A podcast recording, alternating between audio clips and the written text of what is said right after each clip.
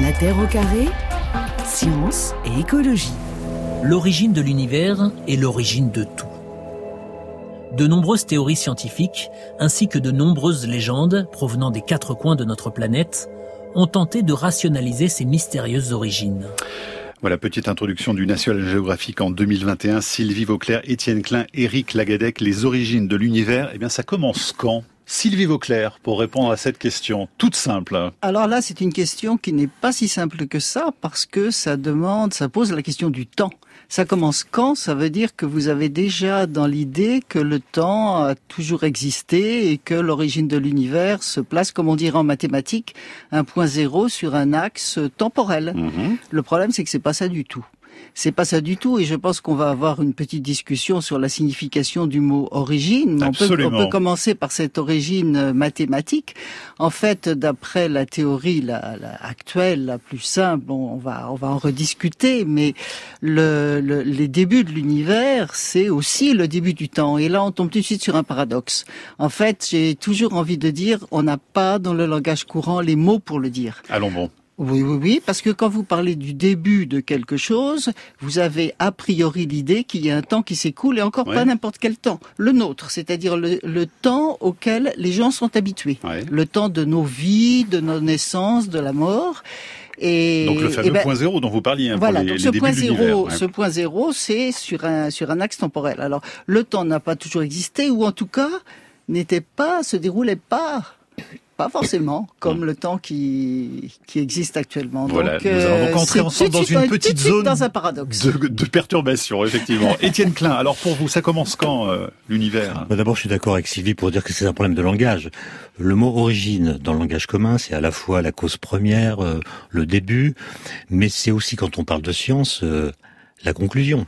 C'est-à-dire si je vous explique comment sont nés les atomes, si je vous explique ce qu'on appelle l'origine des atomes, je vais vous raconter des histoires dans lesquelles les atomes ne sont pas présents et dont ils sont l'aboutissement. Donc l'origine, c'est une histoire de conclusion, c'est Non, mais ça? raconter l'origine d'une chose, c'est raconter l'histoire qui l'a précédée, dont il est l'aboutissement. Mmh. Et ça marche très bien pour les atomes. On a compris ce qu'on appelle la nucléosynthèse. On est capable de comprendre l'origine des atomes dans ce sens-là. Vous voyez bien que pour l'univers, il y a un petit problème. C'est que si on applique le même raisonnement à la naissance de l'univers, on doit raconter une histoire qui a précédé l'univers dont l'univers serait l'aboutissement. Mmh. Et ça, ça ne marche pas parce que l'origine de l'univers, c'est une origine absolue et non pas une généalogie comme pour les autres choses qui sont dans l'univers. Et du coup, on entend beaucoup de gens nous dire euh, l'origine de l'univers c'est ceci ou cela. Ça peut être un océan primordial, un œuf primitif, le vide quantique, une collision de trous noirs, une brane, tout ce qu'on veut. Mais vous voyez que quand on nomme l'origine de l'univers, on contredit l'idée que l'univers a une origine. Pourquoi? Parce que soit cette chose qu'on met en amont de toutes les autres a toujours été là, ce qui veut dire qu'il y a toujours eu quelque chose, donc l'univers n'a pas d'origine. Ouais. Soit cette chose n'a pas toujours été là, et dans ce cas-là, c'est pas l'origine. Bon, ça ne renseigne pas tellement pour l'instant. Euh, Éric Lagadec, euh, de votre côté, ça commence quand l'univers alors? Moi, j'aime bien prendre un côté observateur, parce que je suis observateur, Ouais. et en plus, il y a une limite difficile, parce que si on regarde l'univers, on voit qu'il est en expansion. Donc, on peut revenir en arrière, se rapprocher de ce qui pourrait être un début, mais il y a des limites physiques. On peut pas dépasser ce qu'on appelle le mur de Planck et avoir ces informations. Donc, il y a vraiment quelque chose qu'on à, à présent, avec nos connaissances actuelles de la physique, on peut pas aller au-delà de ça. Donc, il y a, il y a aussi cette limite dure Ouais. qui fait qu'on on peut pas aller à l'origine de l'univers. On, on peut, on peut raconter une histoire qui commence à 10 moins 43 secondes et qui va jusqu'à maintenant, mais on pourra pas aller avant pour l'instant. Peut-être que les, des auditeurs jeunes auront des idées de génie dans les années à venir et nous Ouais. expliqueront ça, mais pour l'instant, il y a Et vraiment on, une et on refera une autre émission. C'est quoi cette histoire de, de mur, pardon? C'est un mur, en- un mur en briques? C'est c'est quoi exactement euh, Étienne Klein? Non, quand l'univers est passé par le ménoplan, qu'il n'a rien senti de spécial, c'est une limite de la connaissance. C'est-à-dire que quand on prend les équations d'Einstein de la gravitation, et qu'on tient compte du fait que l'espace-temps est en expansion, si on décrit l'univers à rebroustant, donc le temps s'écoule à l'envers, les équations d'Einstein montrent, montrent que l'univers observable est de plus en plus petit, quand on remonte le cours du temps, il est de plus en plus chaud, et il est de plus en plus dense. Et quand on extrapole autant qu'on peut, on tombe sur un point, un univers ponctuel qui a la taille d'un point, donc une taille nulle, une température infinie. Et c'est ça qu'on a appelé euh, le Big Bang, auquel on a associé un instant zéro dans les années 50. C'est ça, oui, mais on a ce point de repère, c'est presque un malentendu. Alors, le, le Big Bang, oui, c'est une origine qui apparaît non pas à partir d'une histoire qui précède, ouais. mais à partir d'une extrapolation du présent vers le passé. Alors Sylvie Vauclair, revenons quand même sur ce point zéro Big Bang, parce que pour tout le monde, effectivement, l'univers commencerait au Big Bang. Mais ça, c'est une grossière quand même, erreur. Hein. Rappeler quand même que le Big Bang, c'est un terme de dérision qui a été euh, employé par euh, l'astrophysicien anglais Fred oui, Hoyle. qui a eu un énorme succès, qui a été adopté. Une, oui, mais qui, qui en fait ne, ne, voulait pas vraiment dire le point zéro. Le Big Bang, en fait, le Big Bang, il y a beaucoup de, comment c'est un petit peu comme le mot origine. Il y a des significations différentes. Euh, nous, ce qu'on appelle le Big Bang, c'est les physiciens, c'est plutôt l'univers primordial. C'est pas un temps zéro. Ouais. Mais pour revenir à ce temps zéro, c'est un temps mathématique, comme disait Étienne. On arrive à ce temps zéro quand on utilise, quand on fait des calculs, on remonte le temps Ouais. avec les, les, les observations actuelles et puis les, les calculs, les, comment dire, les théories qu'on connaît, par exemple la théorie de la relativité d'Einstein. Et quand on fait ce calcul mathématique, on arrive à un temps zéro. Sauf que les théories qu'on euh, qu'on utilise, et on le sait, ça Ouais. c'est assez extraordinaire, c'est la science elle-même qui connaît ses propres limites. On sait que quand on remonte le temps, on arrive à des situations extrêmes où nos théories utilisées ne plus, sont en fait. plus valables. Ouais. Donc il faut autre chose. Et donc ce temps zéro mathématique n'est pas correct sur le plan de la physique. En fait, c'est un instant clair. par lequel l'univers n'est pas passé. Éric Lagadec, alors euh, comment on se le représente ce temps? Et puisqu'on parle de, de chronologie quand même, c'est au moins un point de repère pour pour nous. Euh, il faut remonter jusqu'où, au plus près qu'on puisse approcher ce, ce, ce temps zéro, même s'il n'existe pas? Bah, une des façons de dater l'univers, enfin, il y en a deux actuellement vraiment qui, et qui donnent des résultats différents d'ailleurs. C'est de regarder le rayonnement qui a été émis un peu plus de 300 000 ans après le Big Bang, quand l'univers est devenu transparent à la lumière. Faut, faut dire qu'avant, comme il faisait chaud, comme disait Étienne, les, les électrons, donc les petits, les- ce qui est autour des noyaux, on avait une sorte de nuage d'électrons qui créait un brouillard. Ouais. La lumière pouvait pas passer ce brouillard, ce qui fait que quand les- l'univers s'est refroidi, les électrons se sont attachés aux atomes, ça formait des atomes neutres, et la, la première lumière a été émise. C'est ce qu'on appelle le fond diffus cosmologique. Et aujourd'hui, si on analyse par exemple avec les données du télescope spatial Planck, c'est la, la mission la plus précise qui a fait la cartographie de cette euh, cette lumière qui a été émise maintenant, qui a refroidi, Ouais. qui est maintenant environ 3 degrés Kelvin, Et qui a donné un âge. Hein. qui a donné un âge, parce que justement, Précis. si on analyse un petit peu le, on voit que la, euh, la lumière n'était pas uniforme. Donc si on analyse les variations à l'uniformité, donc l'anisotropie de cette lumière, on peut déterminer l'âge. C'est quelque chose qui est fait de manière assez précise en prenant un modèle d'univers. Donc on va prendre un modèle où on met euh, une certaine quantité de matière noire, c'est quelque chose qu'on sait, on sait pas trop ce que c'est. On met une certaine quantité d'énergie noire, on sait pas non plus ce que c'est. On met la matière dit Mhm. baryonique et une forme à l'univers. On arrive à un âge de 13,8 milliards d'années. Voilà. Et là-dessus, tout le monde est à peu près d'accord, hein, quand oui, même. mais si je peux intervenir, c'est qu'on met pas, on met pas d'une manière comme ça artificielle, un petit peu de matière noire, un petit peu d'énergie noire. Non, c'est le rayonnement cosmologique primordial et ses fluctuations qui nous donnent le, comme résultat qu'il y a forcément cette quantité de matière noire et euh, enfin l'énergie l'énergie noire ou sombre c'est un petit peu différent mais je veux dire c'est quelque chose qui s'impose à nous c'est pas ce- nous qui le mettons comme ingrédient Ce Sinon, je suis d'accord avec Eric. on le voit encore aujourd'hui. Alors, il nous Oui, tout à parvient fait, encore. tout à fait, tout à fait, Et au-delà de ça, on voit dedans. plus rien. On a vraiment. Alors euh, au-delà au- au-delà de ça, disons qu'on ne peut pas voir parce que, enfin, faut, faut, comprendre, c'est pas du tout évident pour les gens ça. C'est que plus on regarde de loin dans l'espace, plus on voit dans le passé. Et c'est vrai pour les galaxies, c'est vrai pour tout. Et si on regarde suffisamment loin, on tombe sur ce rayonnement primordial qui, qui est tout autour de nous. Et on peut Mm. pas aller plus loin parce que plus loin, plus loin, ça veut dire qu'on remonte le passé. euh, L'univers était opaque, mais on a d'autres moyens que la lumière d'aller plus loin.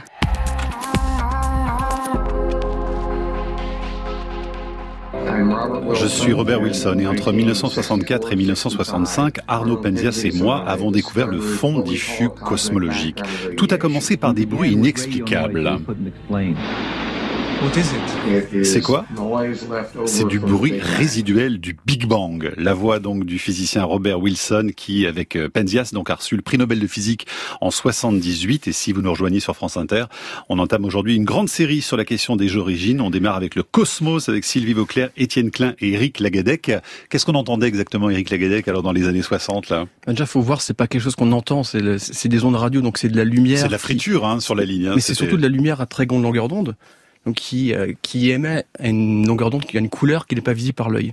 Donc ces, ces deux astronomes, ils étudiaient justement le rayonnement en micro-ondes Et ils ont trouvé un signal. Et j'ai lu l'article récemment, c'est assez intéressant, parce qu'ils ont essayé de trouver toutes les sources possibles. À un moment, ils ont parlé, ils ont réussi à éliminer, c'était du bruit, non, des, du matériel euh, diélectrique blanc. C'était des fientes de pigeons, en fait. Ils ont nettoyé les fientes de pigeons. Ils nettoyaient d'ailleurs à l'époque. Hein. Ouais. Et dans toutes les directions, ils trouvaient un signal. Et ce signal, ils n'ont pas su tout de suite ce que c'était. Et après, ensuite, ils ont discuté avec des gens qui avaient émis l'hypothèse que si justement il y a la théorie du Big Bang, le modèle de Big Bang était valable, à un moment de la lumière aurait dû être émise quand il faisait assez chaud. Ouais elle s'est refroidie et elle se trouvait dans toutes les directions de l'univers. D'ailleurs, pour la petite anecdote, si vous vous rappelez des, euh, du signal télé quand la télé n'était pas réglée, il y avait des petits points blancs, noir et blanc. Une toute petite partie de ça venait du rayonnement du Big Bang. C'était incroyable. Et donc aujourd'hui, on peut encore l'entendre si on le souhaite, euh, si Vauclair, oui, moi, ce rayonnement fossile. Je rebondis un peu comme ce que disait Eric. On parle souvent d'entendre, mais on n'entend pas en fait. Hein.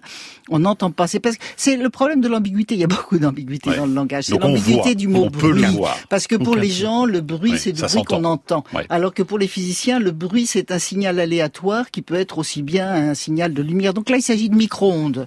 Il s'agit de micro-ondes qui sont détectées par des antennes. Des antennes, en fait, euh, dans le cas de Penzias et Wilson, c'était effectivement des antennes qui étaient liées à la compagnie des téléphones Bell. Donc euh, c'était, bon, voilà, mais c'est mais c'est quand même du rayonnement euh, comme de la lumière à très grande longueur d'onde. Et découvert, c'est totalement inattendu. Hein. Et ça, on le on le on l'observe partout, on l'observe tout le temps. Et justement, le fait d'envoyer des satellites dans l'espace comme le satellite Planck permet d'observer en détail ce rayonnement et de voir qu'il a des fluctuations, c'est-à-dire qu'il est, il est quasiment isotrope, mais pas tout à fait.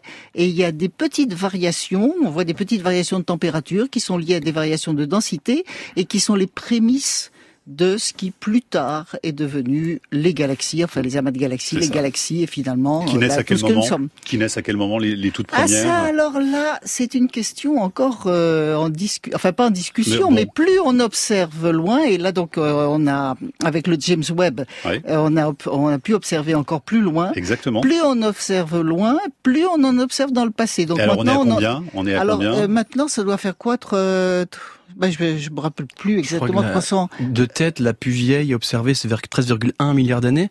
Mais le souci, c'est que là, avec le James Webb, justement, on est remonté assez loin. Donc, vous avez vu certainement l'image présentée par Joe Biden. Beaucoup de gens sont emballés. Et le problème, c'est que la calibration de ces données n'est pas très facile et il y a des gens qui sont peut-être un peu trop emballés, qui ont annoncé des chiffres qu'on avait des galaxies formées très très tôt. Donc je ah. pense, moi j'attends personnellement de voir des observations, des, des articles référés, donc avec vraiment vérifiés par les pairs, mais c'est l'ordre de grandeur 13,1. Étienne Klein, deux questions. La première d'abord rapide. Pourquoi est-ce que euh, cette question des origines continue de nous intéresser, de nous troubler à la fois? Parce qu'on sent que derrière cette question, il y a quelque chose de profond qui se joue. Mais quoi exactement alors? Qu'on soit scientifique ou pas ben, On veut savoir d'où on vient. Je pense qu'on a tous l'impression que si on connaissait l'origine de l'univers, eh bien, par une sorte de d'extrapolation, on connaîtrait le sens de nos vies, pourquoi on est là, etc. Et puis, on tombe aussi sur des questions métaphysiques. Euh, si on trouve la cause, ou si on, si on trouve ce qu'on appelle une origine de l'univers, on va se demander d'où elle vient. Et puis, cette cause qui explique la cause de l'univers, on va se demander elle-même d'où elle vient. Et on est pris dans une régression à l'infini. Et on est dans une culture qui promeut l'idée que l'univers a une origine. Mmh. Et donc, faut trouver laquelle. Mais c'est pas une pensée obligatoire. Les Chinois, par exemple, d'après ce que j'ai compris en lisant les, les livres de François Julien ne se sont pas posé la question de l'origine. Pour eux, il y a une sorte de processus continu, sans origine. Il y a toujours aujourd'hui encore. Oui, bien sûr. Ah ouais. Les scientifiques chinois. Oui, mais mais mais en fait, nous, scientifiques occidentaux, nous ne savons pas si l'univers a une origine. On a dit tout à l'heure que l'instant zéro auquel on a associé le Big Bang vient d'une extrapolation des équations d'Einstein quand on remonte au cours du temps. Mais comme l'a dit euh, Eric et comme l'a rappelé aussi euh, Sylvie. il y a un moment où l'énergie des particules est tellement élevée dans le passé que la relativité générale d'Einstein, qui ne décrit que la gravitation, elle est incomplète, c'est-à-dire elle ne décrit pas les phénomènes physiques que vivent les particules. Mm. Et il faut tenir compte d'autres interactions qui ne sont pas décrites par les équations d'Einstein, qui sont décrites par la physique quantique. Et le mur de Planck, c'est le moment en amont duquel nos équations deviennent impuissantes. On a un message de Florent pour vous sur franceinter.fr. Le passage de passage d'un instant à l'autre par le pas de Planck était-il possible, demande-t-il, en particulier entre l'instant zéro et le premier instant Justement, ça fait 40 ans que les physiciens essaient de trouver une théorie qui décrive à la fois la gravitation et les autres interactions pour escalader le mur de Planck. C'est-à-dire pour remonter en amont de ce passage qui marquent la limite de nos connaissances. Mhm. Il y a la théorie des supercordes, il y a la gravité quantique à boucle, il y a les théories des twisters, il y a des théories qui s'appuient sur les essaie, on essaye d'unifier ce qui Oui. fonctionne pas pour l'instant ensemble, point- hein, le point la crucial sur lequel je veux et la insister, mécanique quantique. Oui, le point crucial, c'est que quelle que soit la piste théorique, à l'ébauche, pour escalader le mur de Planck, c'est-à-dire pour trouver un formalisme capable de décrire en même temps les quatre interactions, quand vous l'appliquez à l'avant-mur de Planck, l'instant zéro disparaît. Alors les, les quatre Je interactions, pourrait- attendez, on peut les rappeler, Pardon. les quatre Oui, c'est ce que interactions, je- c'est quand même assez fondamental. Sylvie Vauclair. Ah, Oui, je veux le dire, c'est quand même important parce que tout ce dont on parle là, c'est parce qu'on utilise la théorie pour euh, pour l'interaction gravitationnelle, la théorie d'Einstein, qui est une théorie continue, Mhm. euh, alors que les les, les autres euh, les autres interactions sont traitées d'une manière quantique. alors c'est mais pas la même chose. donnez-moi les quatre forces Euh, C'est la fondamentales. force Oui, électromagnétique alors- et les deux forces nucléaires. Voilà. Une qui est faible, l'autre qui est forte. Et ce qui est, par exemple, si vous prenez la théorie des cordes, la théorie des cordes, elle est à l'ébauche, elle dit que la température dans l'univers est forcément finie. Fini, ça veut dire non infini.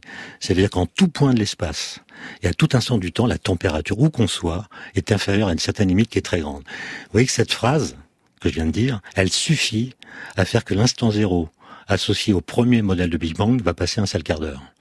Parce que j'ai dit, l'instant zéro des premiers modèles de Big Bang, il a une température infinie. Mhm. La théorie des cordes dit c'est pas possible. Ça veut dire qu'on va remplacer cette façon classique de dire le Big Bang d'une autre façon, ce qu'on appelle les modèles de pré-Big Bang, où il y a un univers en contraction qui est déjà qui est déjà là avant, qui se comprime, qui se contracte, sa température augmente jusqu'à ce qu'il atteigne la température maximale autorisée par la théorie. Là, il rebondit sur lui-même avant d'avoir eu une taille nulle. Oui, Donc, alors ça veut ça- dire qu'aujourd'hui, nous n'avons pas la preuve que l'univers a une origine, et nous n'avons pas la preuve qu'il n'en a pas eu. Voilà, très bien. Donc on est bien avancé avec ça. Au bout d'une heure d'émission, si c'est pour nous redire ça, Étienne Klein. Mais je suis là pour ça. Ah, Donc on n'a aucune réponse à cette question pour l'instant, Vauclair. dire que C'est peut-être un faux problème. Peut-être qu'il n'y a pas d'origine. Je voudrais quand même dire que dans tout ça, on retrouve toujours cette, euh, cette question du temps. Et pour moi, cette question du temps est fondamentale. Disons que dans, en théorie quantique, il y a toujours une, indétermination du temps, du temps et de l'espace. Et moi, pour dire ça avec des mots schématiques, mais assez simple, c'est que quand on remonte le temps, quand on remonte le temps, oui, euh, l'évolution de l'univers avec la théorie d'Einstein, on arrive à un moment où ce qui serait le temps à partir du temps zéro devient de l'ordre de grandeur de l'incertitude sur le temps. Donc le temps n'a pas de signification. Moi, c'est un petit peu comme ça que je vois les choses. Alors dans la mesure où le temps qu'on connaît ne s'écoule pas normalement, ne s'écoule pas comme on le comme on le pense, eh bien intervient toutes ces toutes ces autres théories. Mais quand on Alors, parle d'avant, je suis ça- pas très d'accord moi avec le mot le mot avant parce que je pense quand même qu'il y a un étranglement, il y a forcément quelque chose qui se passe et quand on dit avant, on a quand même cette idée d'un temps qui s'écoule comme notre temps actuel alors Ouais. que le temps ne s'écoule pas tout le temps pareil et il faudrait s'enlever un petit peu de la tête le fait que tout s'est déroulé dans un temps comme le nôtre actuellement. Quand vous parlez des autres théories, ça veut dire qu'il y a d'autres scientifiques qui travaillent sur d'autres propositions. Donc ça, c'est intéressant parce qu'on verra que tout le monde n'est pas d'accord non plus dans la communauté scientifique. Et c'est ça Ah ben ça qui c'est normal. c'est ça fait normal. le On est d'accord sur certains points, Absolument. mais quand on arrive aux limites, euh, on a des discussions, y a des théories différentes. Ce mot origine, est-ce qu'il faudrait le remplacer par autre chose? Vous avez des propositions, vous, dans ce que vous écrivez? Moi j'avais, oui, oui, Vous oui. parlez d'émergence. J'avais aimé émergence. Alors émergence, c'est peut-être pas beaucoup mieux en fait pour ce qui concerne l'univers. Mm. Une émergence de quelque chose, c'est quand vous avez un objet qui se met, quelque chose qui se met à exister qui n'existait pas avant. Mais euh, mais en général, On cette émergence, l'émergence de ce de ce nouvel objet vient d'éléments qu'il y avait avant et qui se sont mis ensemble, qui se sont liés par des interactions, Ouais. et il vient quelque chose avec des propriétés différentes. Sauf que là, ce Mais c'est vrai que pour l'univers, on, serait- a, on a un peu le même ça. problème. Et là, l'idée qu'on développe quand même depuis le début de cette émission, c'est ce- on passe d'un néant à quelque chose, justement. C'est ça qu'on essaie de c'était, Est-ce comprendre. qu'il y avait néant Est-ce qu'il n'y avait pas de néant? Ça, c'est toute la question. Est-ce que l'univers est né dans un hyperespace euh, qui n'était pas le néant Ou est-ce qu'il est né dans le néant? Donc on ne Ou sait est-ce pas. qu'il s'est rebouclé? Est-ce qu'il y a... Enfin, ce qu'on cherche, c'est un modèle cohérent Mhm. qui explique pourquoi l'univers est là, mais ça, on n'en est pas encore là. Éric Lagadec. Bah moi, j'ai- j'aimerais bien peut-être prendre le problème à l'inverse. C'est que là, on parle de remonter dans le temps. On voit clairement qu'il y a quelque chose qu'on connaît pas au niveau de la physique. Comme disait Étienne, on n'est pas capable d'unifier la relativité générale qui explique ce qui est massif et la mécanique quantique qui explique ce qui est petit. J'espère que là, on- pour comprendre, on essaie de revenir dans le temps. Mais disais, si on était capable d'avancer dans le temps et de voir dans 100 ans ce que les physiciens et physiciennes ont réussi à comprendre, peut-être qu'on aurait la réponse à cette question. Ouais. Et ce que disait Étienne aussi, c'est que peut-être la réponse, c'est qu'il n'y a pas, il y a peut-être pas d'origine. Mais l'idée, c'est qu'on cherche quand même une théorie qui unifie. Exactement. On, on cherche un modèle cohérent. Mais, d'abord, une théorie du tout, c'est comme ça qu'on l'appelle, ne serait pas une théorie de tout. Et ensuite, euh, resterait la question qui est métaphysique du statut des lois physiques. C'est-à-dire que quand on parle de l'origine en tant que physicien, on le fait en invoquant des théories physiques. La relativité générale, la mécanique quantique, ou bien d'autres qui seraient le produit de leur unification dans 100 ans. Mais ça posera la question de savoir, est-ce que les lois physiques ou les théories physiques étaient déjà valides au moment de l'émergence de l'univers. Le mot émergence, d'ailleurs, me paraît beaucoup mieux parce que que l'origine. Oui, parce que c'est sûr que l'univers a une émergence. Ce qu'on appelle la théorie du Big c'est l'histoire d'une d'une évolution à partir de conditions qu'on peut décrire. Mm. En amont de ces conditions, on est silencieux, ou en tout cas, on ne peut émettre que des hypothèses. Mais euh, qu'est-ce que les lois physiques ont préexisté à l'univers qui leur obéit? Ou est-ce qu'elles sont, est-ce qu'elles sont transcendantes? Auquel cas, on peut dire que les lois physiques, c'est le berceau de l'univers. Ou est-ce qu'elles sont immanentes? Et à ce moment-là, il faut expliquer comment l'univers, en évoluant, a inventé ses propres lois physiques. Mm. Et je ne pense pas que ces questions soient accessibles à la démarche scientifique, ni d'ailleurs à aucune autre. Il y a juste une petite chose qu'on n'a peut-être pas encore mentionnée, c'est que là, ce qu'on voit, c'est l'univers qui est observable, qui est en expansion. Il y a, il y a aussi cette, cette, grande question, c'est que pour l'instant, moi, encore une fois, je suis observateur, donc je, je, me base sur les observations, et on, on a une limite au-delà de laquelle on peut pas, on peut pas voir. La lumière ne nous est pas encore arrivée. Le fameux fond d'issue cosmologique dont on parlait tout à l'heure. Hein. Et il y a qu'une partie, donc l'univers en expansion, il y a, a qu'une petite, c'est peut-être qu'une petite partie de l'univers qu'on peut observer. Donc on parle de ce qu'on voit, mmh. c'est mmh. L'univers à notre époque ne nous est pas accessible. Sylvie Vauclair, une petite question sur les trous noirs, tiens, pour vous. Ah. C'est Gilbert qui nous envoie ce message. À quelle ère du Big Bang se seraient formés les trous noirs primordiaux, s'ils existent, et les trous noirs supermassifs Et pourrait-il expliquer la différence entre proportion entre matière et antimatière? Vous avez deux Oula, minutes ça pour fait beaucoup de choses, ça. Je peux pas répondre à tout ça. Alors, entre les trous, noirs, primordiaux et supermassifs, c'est pas du tout la même chose. Hein. Les trous noirs supermassifs se forment à l'intérieur des galaxies, au centre des galaxies, par accumulation d'étoiles euh, et de matière nous avons notre propre euh, trou dans notre propre hein, dans notre, propre galaxie. Le, les trous noirs primordiaux, je suis pas sûr que Étienne serait pas plus euh, Alors, comment dire Klein, vous plaît. Mais enfin, disons que c'est dans les tout premiers instants de l'univers. Au moment, à mon avis, c'est au moment de la de l'inflation. En fait, il y a foisonnement de modèles. Voilà, il y a, beaucoup de modèles. Dès le début, oui. dès le début, pardon d'employer ce mot-là, mais euh, il y a 13,8 milliards d'années, on aurait eu déjà des trous noirs. Euh, oui, mais, mais, mais, de dimensions de dimensions microscopiques, de mhm. dimensions particulières. Et qui restent hypothétiques, qui s'évaporent très vite. Et qui s'évaporent très vite. Moi, je vais juste te dire que Évidemment, on peut pas voir euh, d'événements qui sont passés avant l'émission du fond cosmologique. On peut rien voir pas la lumière de ce qui s'est passé entre 0 et 380 000 Mais on peut faire des expériences avec des particules qui vont recréer dans un petit volume pendant un temps très court les conditions physiques qui existaient dans l'univers primordial. C'est ce qu'on fait dans les accélérateurs de particules, comme au CERN. Et on peut donc, entre guillemets, non pas remonter dans le temps, mais recréer dans le présent les conditions du passé. Et là, on peut découvrir le boson de Higgs et d'autres particules élémentaires. Et ça, ça nous mène à des situations qui sont en termes d'énergie, très loin du mur de Planck. L'énergie des particules qu'on accélère au LHC, c'est l'énergie d'un moustique en vol. C'est-à-dire chaque proton porte autant d'énergie qu'un moustique. Mais au moment du mur de Planck, l'énergie moyenne des particules, c'est celle d'un TGV. Juste pour dire que du point de vue expérimental, on est très loin des conditions qu'il faudrait pouvoir réaliser Donc on a encore pour des tester nos modèles théoriques qui prétendent aller en amont du mur de Planck. On a des limites expérimentales, Eric Lagadec. C'est ça que ça veut dire. Hein. C'est euh, il faudrait encore une fois, pour les dépasser, construire de plus grands accélérateurs pour pouvoir avoir des énergies plus fortes. Et donc, il ne faut pas conclure trop vite. Très vite, Sylvie Vauclair. Oui, oui, je voulais simplement dire que la question de matière et antimatière, c'est autre chose, en fait.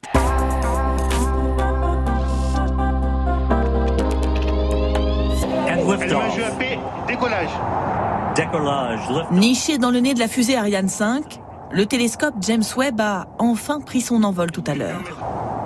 Séparation Webb Space Telescope. Go Webb Première victoire pour les équipes de la NASA et de l'Agence spatiale européenne. Cela fait 30 ans qu'ils y travaillent avec les Canadiens. C'est une mission unique, un voyage qui va nous ramener au tout début de la jeunesse de l'univers, à près de 200, 300 millions d'années après le Big Bang. De cette façon, nous allons voir comment l'univers a été créé et comment les étoiles ou les planètes se sont formées. La voix de Joseph H. Bacher, le directeur général de l'Agence spatiale européenne, pour parler des origines de l'univers avec Sylvie Vauclair, Éric Lagadec et Étienne Klein avec ce télescope spatial. Éric Lagadec qui n'en finit pas de nous ravir et ça va durer un bon moment. Les images sont vraiment géniales. Vous en tweetez d'ailleurs régulièrement. Beauté et précision assez euh, stupéfiante. Et c'est vrai qu'on nous a présenté James Webb comme une machine à remonter le temps, le miroir des origines, capable justement de tout nous raconter sur les origines de l'univers. Comment est-ce qu'il faut l'interpréter après tout ce qu'on vient de se dire là depuis le, le début de cette heure En fait, James Webb nous permet surtout de voir les nous permettra de voir les premières étoiles et les premières galaxies. Donc c'est des choses qui émettaient de la lumière, parce que c'était très énergétique, donc ça a émis de la lumière ultraviolet il y a 13 milliards d'années. L'univers étant en expansion, cette lumière aujourd'hui on la voit dans l'infrarouge.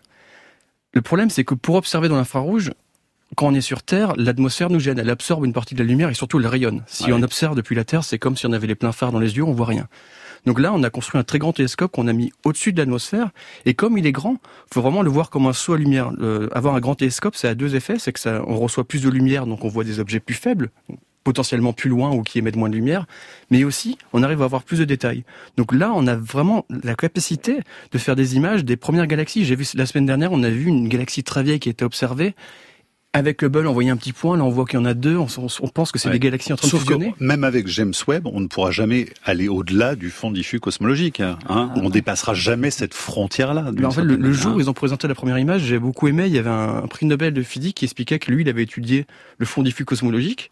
Et il s'était lancé sur l'aventure James Webb après, c'était pour continuer la suite de l'histoire. C'est-à-dire qu'il il avait vu ce qu'on pouvait voir le plus loin avec la lumière, avec le fond diffus cosmologique.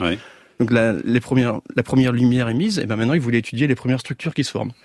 Mais le fond cosmologique n'est pas, n'est pas, il faut dire que c'est pas accessible à, à James Webb. Hein.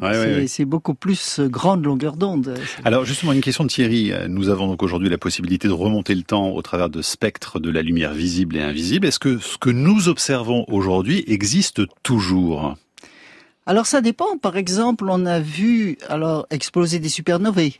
Alors une supernova, c'est une, une, étoile qui explose. Évidemment, quand on l'a vue, elle avait explosé. Ça dépend de sa distance. Ça pouvait être 100, 200, millions, euh, 1000 ans avant. Et donc quand on l'a regardée avant, on voyait une étoile qui en fait n'existait plus. Donc, euh, donc ça peut arriver. Avec le temps que la lumière met à nous parvenir sur des objets très lointains. Voilà. Et les étoiles les plus proches, c'est quelques quelques années, mais quand on va aux galaxies les plus lointaines, c'est des milliards d'années. Donc évidemment, ça a évolué. Donc on les voit telles qu'elles étaient à l'époque. Alors elles peuvent ne plus exister, mais elles peuvent exister encore d'une manière euh, après évolution, donc d'une manière très différente de ce qu'on voit. Et on en tient compte en fait dans comme tous si les notre calculs, soleil dans toutes les observations. Était beaucoup plus loin et ben, que notre Soleil dans, dans 5 milliards d'années, il sera plus là. Donc euh, si on, si, si, au-delà de 5 milliards d'années-lumière, s'il y a des gens qui regardent, ils voient le, voilà, enfin, ils, le temps que la lumière ils voient le Soleil alors qu'il il sera plus là. Enfin bon, c'est un peu compliqué, mais mais c'est vrai que ce qu'on voit euh, est une intégration dans le passé. Ce qu'on voit, c'est une mémoire. En fait, le ciel, c'est une mémoire de l'univers et l'univers tel qu'il est à notre époque, on n'y a pas accès. Donc c'est vraiment une machine à remonter le temps, quoi. C'est exactement hein, une machine C'est une photographie finalement du, passé, ce qui est quand même dingue en soi. Hein. Voilà. En fait, pour répondre à la question, moi, je pense que j'aime bien faire l'analogie. Par exemple, je vois Mathieu, je te vois dans un passé. Ouais. Mais un passé proche, et je pense que tu existes encore au moment où je parle. La preuve, maintenant que le temps est passé. Euh, si on regarde le Soleil, on le voit tel qu'il était il y a 8 minutes. Ouais. Le Soleil va mourir dans 5 milliards d'années. Il y a 8 minutes, il est encore vivant. J'ai fait le calcul récemment, l'étoile la plus lointaine visible à l'œil nu est à 16 000 années-lumière. Donc on la voit telle qu'elle était il y a 16 000 ans. Les étoiles, ça met des millions, des milliards d'années à évoluer. Donc si elles montrent pas de signes avant-coureurs qu'elles sont en train de mourir, on les voit telles qu'elles étaient en fait. Faut vraiment, le coup de dire cette étoile est peut-être déjà morte, faut choisir. Il y en a quelques-unes qu'on sait qu'elles vont bientôt mourir, mais c'est il faut avoir de la chance. Étienne Klein, euh, pendant la pause musicale, vous me disiez euh, parler des origines, c'est un sujet très diffractant. ça, veut dire quoi, ça exactement Regardez, enfin, c'est pas regarder, écoutez. On a commencé par parler de l'origine de l'univers, puis après on, on, a parlé des origines. Ouais. Quand on emploie un pluriel, c'est qu'on n'en parle déjà plus. On parle plus de l'origine. on parle. Et ce que font les, les astrophysiciens aujourd'hui avec de nouveaux télescopes comme euh, le JWST ou avant lui Hubble et tel d'autres. Même le fait qu'on ait pu comprendre l'expansion de l'espace-temps dans les années 20-30 grâce à un, nouveau télescope et des astronomes comme euh, Hubble, pas la machine, mais l'astronome lui-même, et Vestos Slipher, c'est absolument incroyable comme histoire. Donc, euh, moi, je m'émerveille des progrès de l'astrophysique. Mais, est-ce que ça nous rapproche de la question de l'origine. Non, on ne raconte que des généalogies, des histoires, des enchevêtrements, des enfantements, mais pas l'origine. Et donc cette question, euh, dès qu'on essaie de la saisir, diffracte le langage au sens où elle nous oblige à parler d'autre chose. Hmm. Mais parler de ceux qui ont fait de, grandes découvertes, c'est un moyen d'accéder au port des origines aussi. L'origine de l'univers, si elle a eu lieu, c'est la transition entre le non-être et l'être entre l'absence de toute chose et l'apparition d'une première chose. Et nul ne sait si une telle transition a eu lieu. Ça voudrait dire que si elle a eu lieu, le néant, appelons-le comme mmh. ça, a eu la capacité de cesser d'être un néant. Et comme le dirait Raymond DeVos, un néant qui peut, venir, qui peut devenir quelque chose, c'est déjà quelque chose. ben c'est toutes les questions des origines de la vie dont on parlera d'ailleurs demain, Sylvie Vauclair, c'est de passer d'un état euh, néant, bah, minéral, à une biologie. Quoi. Voilà, pas, non, là c'est pas du néant. Là c'est pas du néant, c'est pas du néant. Et en fait, parce que c'est des éléments qui existent. Et en fait, toute l'évolution. Moi, je voudrais dire une chose quand même, c'est que donc les origines, là, on est on est tout à fait d'accord. C'est quelque chose qui nous échappe.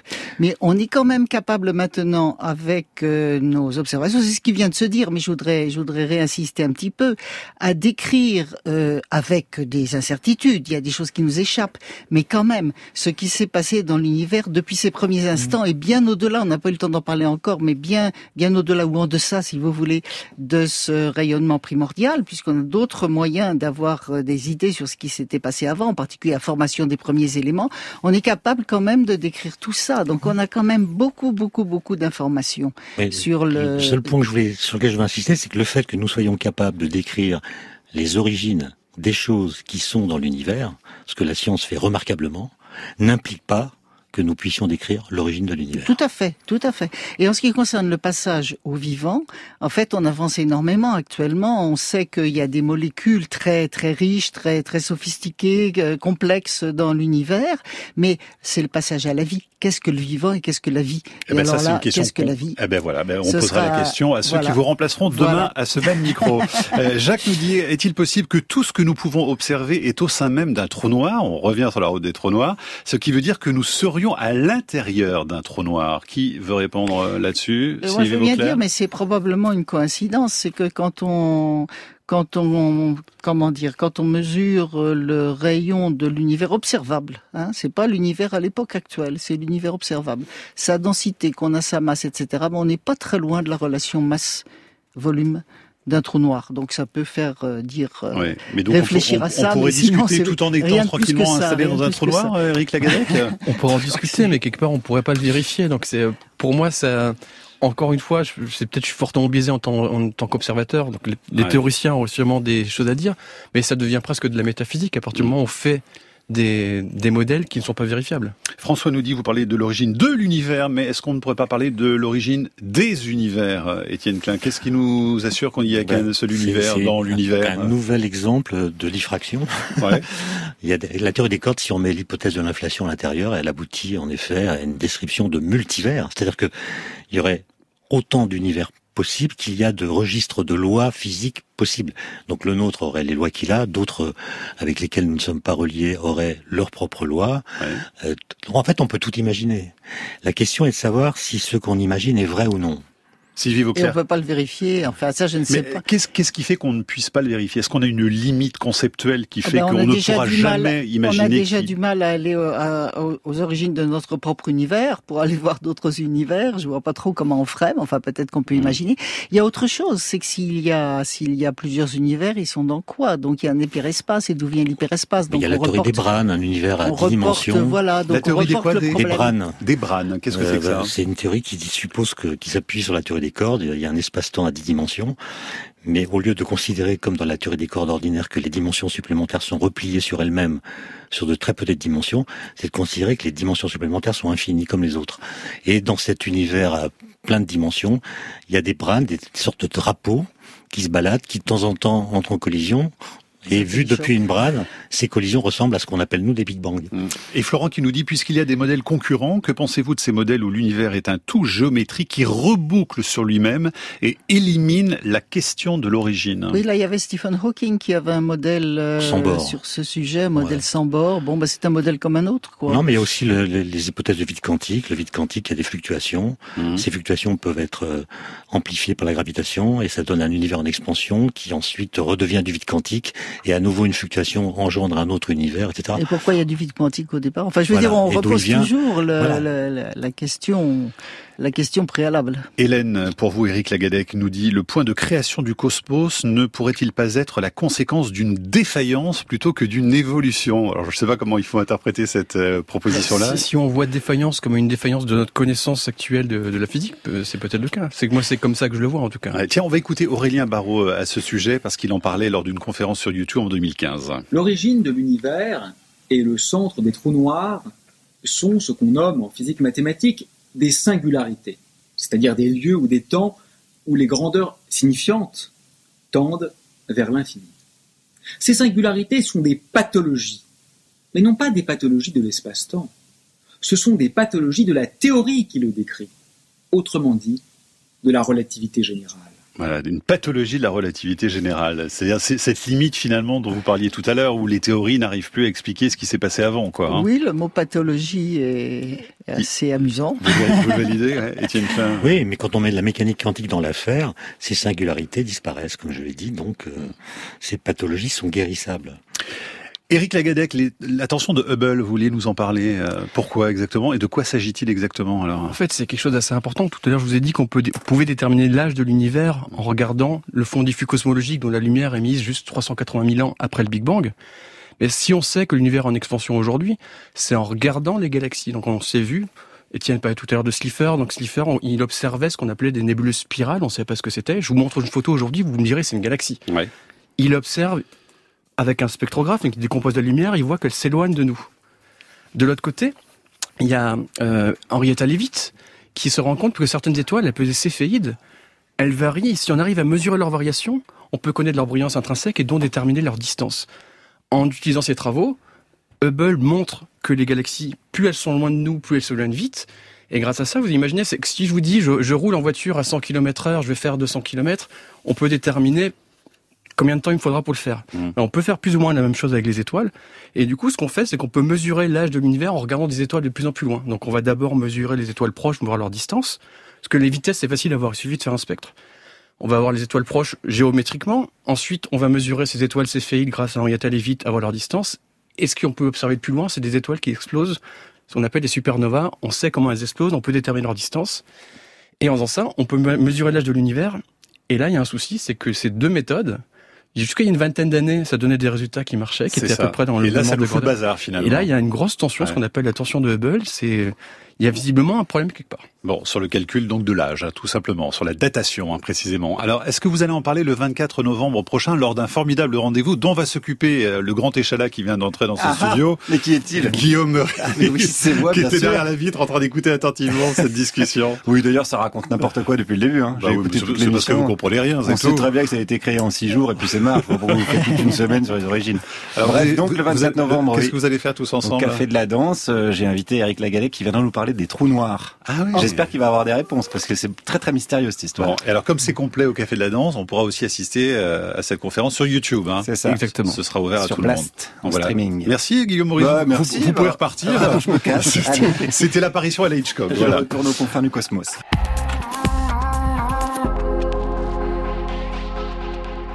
Quel récit on fait autour de cette affaire aujourd'hui, Étienne Klein, finalement Si on, trouve quelque chose à peu près consensuel dans la communauté scientifique Alors, si on considère que l'univers est un aquarium qui contient des poissons et des algues, on a compris que les objets qui sont dans les aquariums ont une histoire.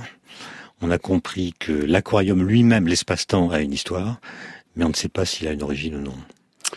Éric Lagadec bah, tout ce qu'on peut dire, c'est qu'on voit que l'univers observable est en expansion et que Suivant comment on mesure le temps, on pourrait déterminer qu'il est en expansion depuis à peu près 13,8 milliards d'années, mais surtout qu'il y a un énorme travail à faire pour les, les compréhensions des lois de la physique, notamment de réussir à peut-être unifier la relativité générale et la mécanique quantique. Sylvie Vauclair, ce serait quoi la, fin de l'histoire Je voudrais dire qu'il y a eu un très grand acquis du XXe siècle, qui est que maintenant on comprend, on peut dire qu'on comprend comment se sont formés les éléments chimiques dont nous sommes faits et ceux qui sont à l'origine aussi des molécules du vivant, dont vous allez parler demain, je crois. Voilà. on sait que la plupart des éléments qui nous constituent ont été formés dans les étoiles, pendant l'évolution des étoiles avant la naissance du Soleil et de la Terre, sauf les plus légers qui ont été formés dans le Big Bang. Et ça, c'est une des, aussi une des contraintes qu'on a pour mieux comprendre les premiers instants de l'univers, à peu près euh, cinq minutes après ce fameux temps de zéro. Donc on voit qu'on n'est pas sûr qu'il existe. Voilà, pour cette conclusion. Mais les éléments chimiques existent. Quelque peu contre-intuitive. En tout cas, on parlera des origines de la vie. Hein. Demain, suite de notre série.